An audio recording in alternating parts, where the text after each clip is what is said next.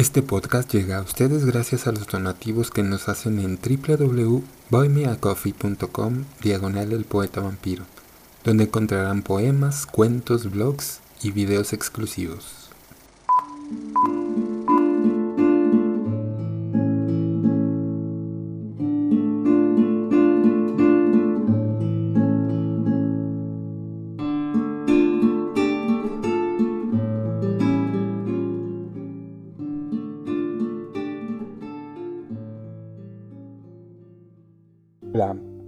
Bienvenidos a un nuevo episodio del podcast del poeta vampiro. Mi nombre es Eddie Fuentes, quien los saluda desde la Ciudad de México.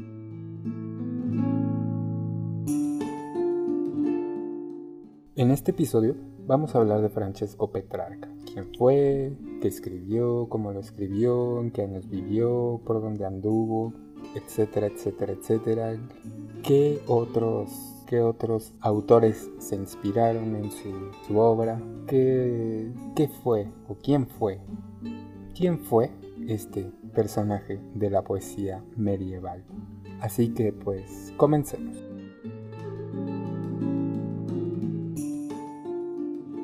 Francesco Petrarca nació en Arezzo el 20 de julio de 1304 y murió en Arca, Petrarca, el 19 de julio de 1374. Fue un poeta, filósofo y filólogo argentino, considerado el precursor del humanismo, pilar fundamental de la literatura italiana, especialmente gracias a su obra El cancionero. Su poesía dio lugar a la corriente literaria que influyó en autores como Garcilaso de la Vega, en España a William Shakespeare y Edmund Spencer, en Inglaterra bajo el sobrenombre genérico de patriarquismo. Tan influyente como las nuevas formas y temas que trajo a la poesía fue su concepción humanista, con la que intentó armonizar el legado grecolatino con las ideas del cristianismo. Por otro lado, Petrarca predicó la unión de toda la Italia para recuperar la grandeza que había tenido en la época del Imperio Romano. Hijo del notario Pietro Petraco di Ser Parenzo, pasó su infancia en el pueblo de Incisa, en Valdarno, cercano a Florencia, pues su padre había sido desterrado de Florencia por los güelfos negros en 1302 a causa de sus relaciones políticas con Dante, que era el güelfo blanco. El notario y su familia marcharon luego a Pisa y a Marsella. La familia llegó a Aviñón en 1312 y Francesco se, instaló en Carpentras, donde aprendió humanidades con el profesor toscano Convenevole da Prato. Pasó toda su juventud en Provenza, asimilando la lírica trovadoresca y empezó a estudiar Derecho en Montpellier a comienzos del otoño de 1316. Allí conoció a varios miembros de la familia Colonna y pasó a la Universidad de, Bolonia. ya entonces manifestó un gran amor por la literatura latina clásica, en especial por Cicerón, pero su padre, enemigo de esas lecturas que veía poco provechosas, arrojó esos libros al fuego en 1320. La leyenda cuenta que la desesperación de Petrarca fue tal que tuvo que sacar lo que quedaba de ellos de la chimenea.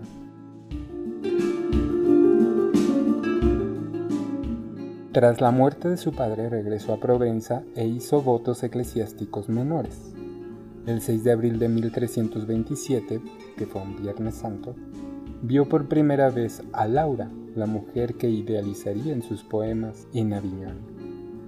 Poco se sabe de ella, aunque es muy posible que fuese la, dama Laure de Noves, casada con un antepasado del marqués de Sade y por tanto llamada tras su matrimonio Laure de Sade en 1310 a 1348.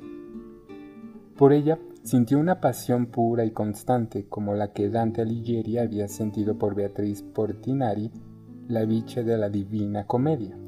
Vivió entre 1337 y 1353 en Vaucluse o Fontaine de Vaucluse un lugar con la fuente más caudalosa de Francia, en las cercanías de Aviñón. Tuvo dos hijos, Giovanni y Francesca en 1337 y 1343 respectivamente, sin poder asegurarse si fueron fruto de una o de dos relaciones. Nunca referenció en sus obras directamente teniéndose constancia de que el varón, que murió joven, le dio disgustos a diferencia de su hija, que le proporcionó la alegría de varios netos.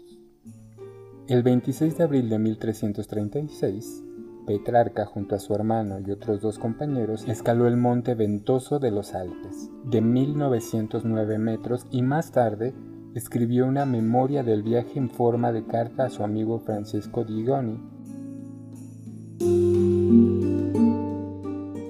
Como en ese tiempo no era, no era usual escalar montañas sin práctico alguno, se considera ese día la fecha del nacimiento del alpinismo como deporte y a Petrarca como uno de los precursores del mismo.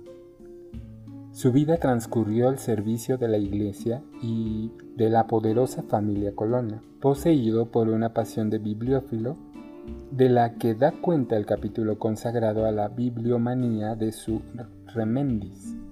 Viajó constantemente por Europa, Francia, Italia, Países Bajos, España, Inglaterra, etc., buscando códices de autores clásicos y se convirtió en un poeta laureado por el Senado de Roma por su poema latino de Exámetros África. El encuentro con Giovanni Boccaccio en Florencia fue decisivo para sus ideas humanistas y junto a este se constituyó un, en figura principal del movimiento que intentó rescatar la cultura clásica de los siglos oscuros en el primer renacimiento italiano, tratando de armonizar el legado grecolatino con las ideas del cristianismo. Por otro lado, Petrarca predicó la unión de toda Italia para recuperar la grandeza que había tenido en la época del Imperio Romano. Vittore Branca escribió sobre él.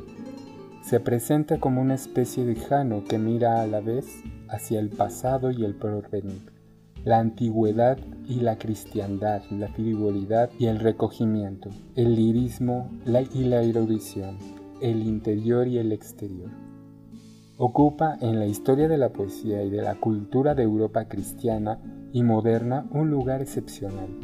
Jamás quizá un escritor haya tenido una influencia tan decisiva ni tan prolongada. Como filólogo, en el curso de sus viajes pudo rescatar del olvido a algunos autores clásicos. En Lieja descubrió el discurso pro archea poeta de Cicerón y en Verona el ad Atticum ad a Quintum y el Ad Brutum de este mismo.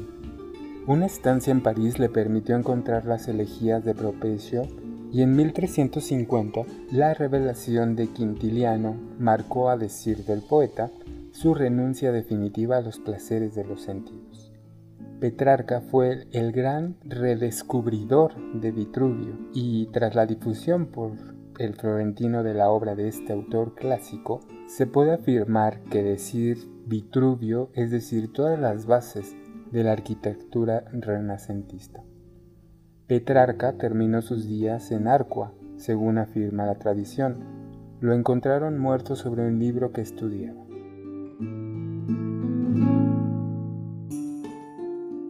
El espíritu del humanismo alcanza en Petrarca su cumbre, su fuente y resumen, el de la fecunda crisis estética y la moral que traslada el centro de la reflexión del creador a la criatura, sustentado ese desplazamiento en la idea de que en él se aunan la auténtica voluntad humana y divina.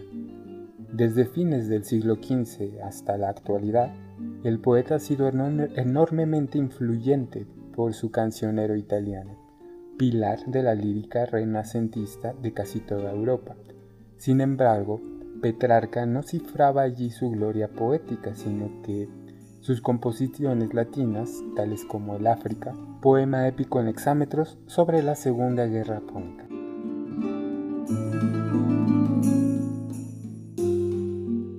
Su convicción de que la educación debía sentarse en un profundo conocimiento de los clásicos grecolatinos contra la cerrada y estéril retórica ecoclástica de las academias de entonces. Fue asimismo la base doctrinaria en la que enraizó el renovador pensamiento humanista del siglo XV.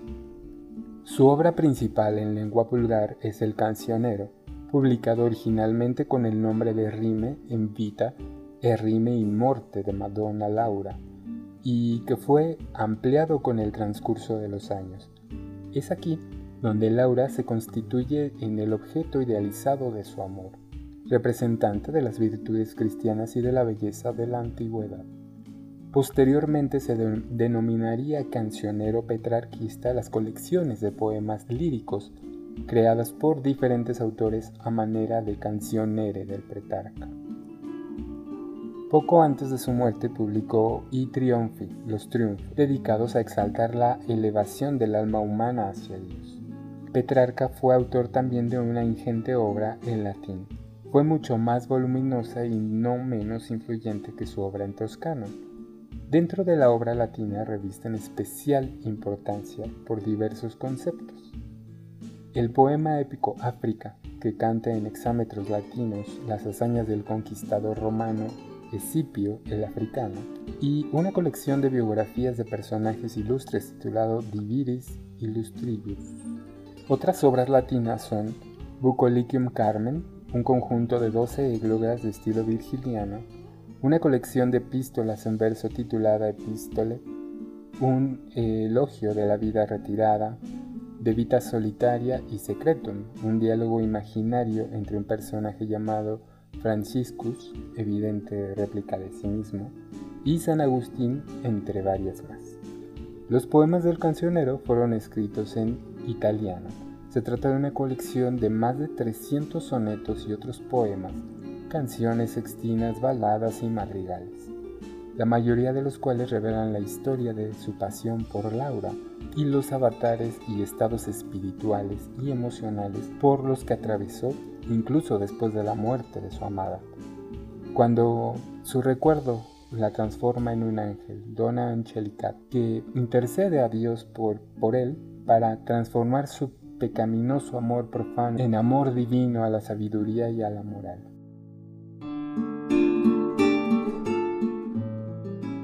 Se puede dividir en dos partes, coincidiendo con la muerte de su amada en la Pesta Negra de 1348, cuando el autor da un giro a su vida tras las vanidades juveniles para profundizar en valores espirituales. Su creación final se convierte en palinodia de la inicial. En la obra se intercalan algunos versos dedicados a amigos y otros temas para marcar como miliarios la cronología de esa historia, así como otras composiciones que tienen la función de romper la monotonía métrica del conjunto. La utilización del verso de once sílabas en decasílabos y sus perfectos sonetos encandilaron a poetas de los dos siglos siguientes y tuvieron influencia en el siglo de oro español, aunque algunos autores rechazaran y los juzgaran como extranjerizantes.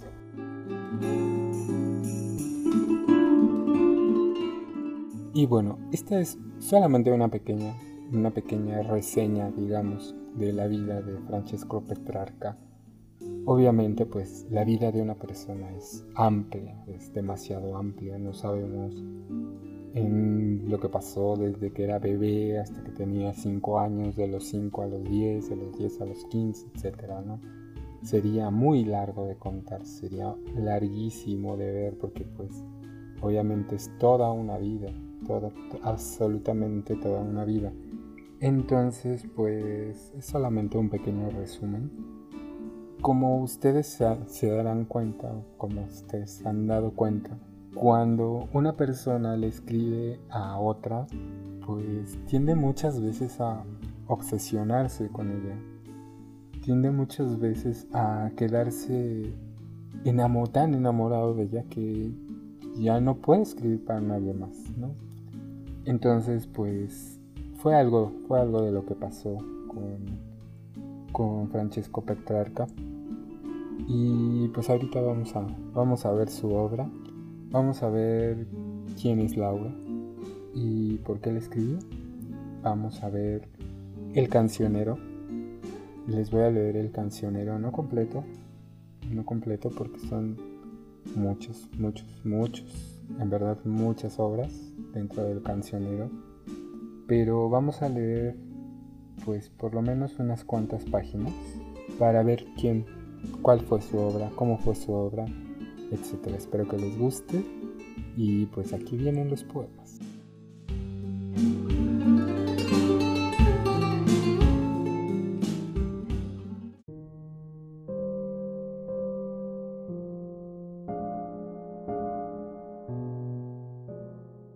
En vida de Laura, de Francesco Petrarca. Los que en mis rimas sueltas el sonido oís del suspirar que alimentaba el joven corazón que desvariaba, cuando era otro hombre del que luego he sido, del vario estilo con el que me han dolido. Cuánto esperanzas vanas me entregaba si alguno de saber de amor se alaba, tanta piedad como perdón le pido que anduve en boca de la gente siento mucho tiempo y así, frecuentemente, me advierto avergonzado y me confundido, y que es vergüenza y qué loco sentimiento el fruto de mi amor, he claramente y breve sueño cuando place al mundo, porque una hermosa en mí quiso vengarse y enmendar mil ofensas en un día, escondido el amor en su arco traía como el que espera el tiempo que enseñarse. En mi pecho do suele cubijarse mi virtud, pecho y ojos defendía, cuando el golpe mortal solía mellarse cualquier dardo fue a encajarse. Pero aturdida en el primer asalto sentí que el tiempo y fuerzas le faltaba para que en la ocasión pudiera armarme, o en el collado fatigoso y alto esquivar el dolor que me asaltaba, del que hoy quisiera y no puedo aguardarme. Fue el día en que el sol palidecieron los rayos de su autor compadecido, cuando, hallándome yo desprevenido, en vuestros ojos, señora, me prendieron. En tal tiempo los míos no entendieron defenderse de amor, que protegido me juzgaba, y mi pena y mi gemido principio en el común dolor tuvieron. Amor me halló del todo desarmado, y abierto el corazón encontró el paso de mis ojos, del llanto puerta y barco, pero a mi parecer no quedó honrado, hiriéndome de flecha en aquel caso, y a vos armada, no mostrando el arco. El que su arte infinita y providencia demostró en su admirable magisterio, que con éste creó el otro hemisferio, y a Jove, más que a Marte, dio clemencia, vino el mundo alumbrando con su ciencia la verdad que en el libro era misterio.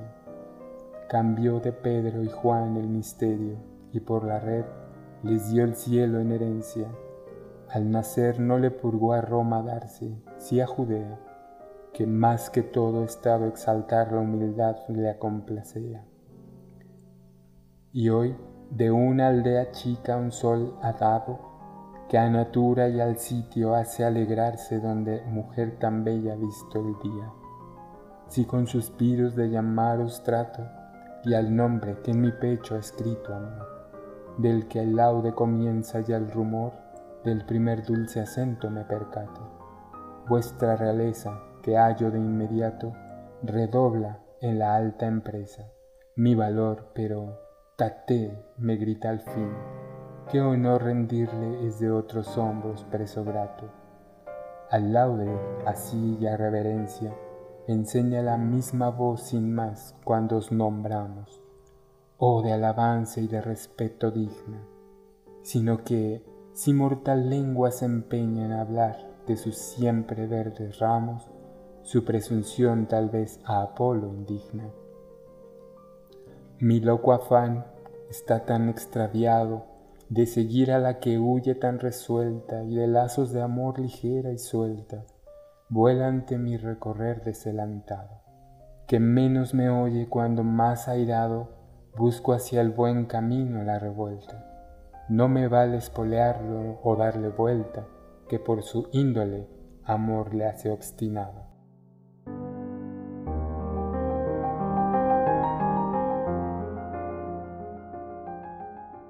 Y cuando ya el bocado ha sacudido y yo quedo a su merced y a mi pesar, hacia un trance de muerte me transporta por llegar al laurel donde escogido. Fruto amargo que dándole a probar la llama ajena aflige y no conforta. Ociosas plumas, gula y somnolencia, del mundo a la virtud vedan la entrada, y está casi del todo extraviada. Nuestra índole, que al uso reverencia, la luz del cielo extingue su influencia, por lo que nuestra vida es informada y por cosa admirable señalada. De helicona querer fluvial fluencia, de mirto y de laurel, ¿qué anhelo existe? Pobre y desnuda va filosofía, la turba que del vil negocio expresa. Pocos contigo irán por otra vía, oh espíritu gentil que la emprendiste, magnánimo, no dejes tu alta empresa. Cabe los cerros, do por primera vez, las terrenales miembros visito un día, la que despierta al que a ti nos envía, y llorar le hacen forma lastimera. Vida mortal, más libre y placentera, tuvimos como toda bestia ansía, sin temor de encontrar en nuestra vía nada que nuestro andar nos impidiera mas del misterio estado en que nos vemos, atraídas del interior vida serena, solo un consuelo y el morir tenemos. Venganza del que sufre fuerza ajena, y al llevarnos así, ya en sus extremos, queda sujeto por mayor cadena. Cuando el planeta que las horas cuenta se alberga con el toro nuevamente, virtud de la cuerna incandescente que al mundo da una nueva vestimenta, no sólo a lo que el ojo se representa, ribera y montes, florecer consciente, que donde el día ya nunca se siente, al humor terrenal preña y contenta, y el fruto con otros coger cuento, así el sol de las damas si me hierre, los rayos de sus ojos esgrimiendo crea de amor palabra y pensamiento, mas si los rige o ocultarlos quiere, siempre sin primavera me estoy viendo. De la esperanza de nuestra gloriosa columna y aún del gran hombre latino, al que no desvío del buen camino, del joven airado, lluvia tormentosa, no aquí comedia y casi fastuosa, sino en cambio un abeto, un haya, un pino, entre la hierba, y el alcor vecino que al subirlo y bajarlo en verso glosa, al cielo hacen alzarse al intelecto, y el ruiseñor que en sombras dulcemente cada noche llorando se lamenta, de razones de amor llena la mente, mas tal bien trunca y hace así imperfecto tu persona, Señor, cuando se ausenta. Dejar por solo sombra nuestro velo, Señora. Yo no os veo. Desde aquí en mí advertisteis el deseo que de mi alma ahuyentó todo el anhelo. Mientras mi alto pensar tuve en descubierto que deseando dio muerte a mi mente. Vi nuestro rostro de ternura ornando, mas desde que aquel amor me hizo evidente el rubio pelo lo lleváis encubierto y el mirar amoroso a sí mismado. Lo que por más deseaba me es quitado. Así el velo me trata, con frío y con calor, y así me mata de vuestra luz nublando el cielo. Si del tormento áspero mi día puede guardarse, y de los desengaños tanto que vea en los postreros años, la luz de nuestros ojos extinguida, la áurea melena en plata convertida. Dejad guirnaldas y vistosos paños, y alejarse el bello rostro que en mis daños me hace lento el lamento y me intimida. Al fin me dará amor tanta osadía, que podré de mis penas descubriros cuáles fueron el año y la hora y el día, y aunque la edad me impida conseguirlos, que llegue al menos la angustia mía un socorro de ya tardos suspiros.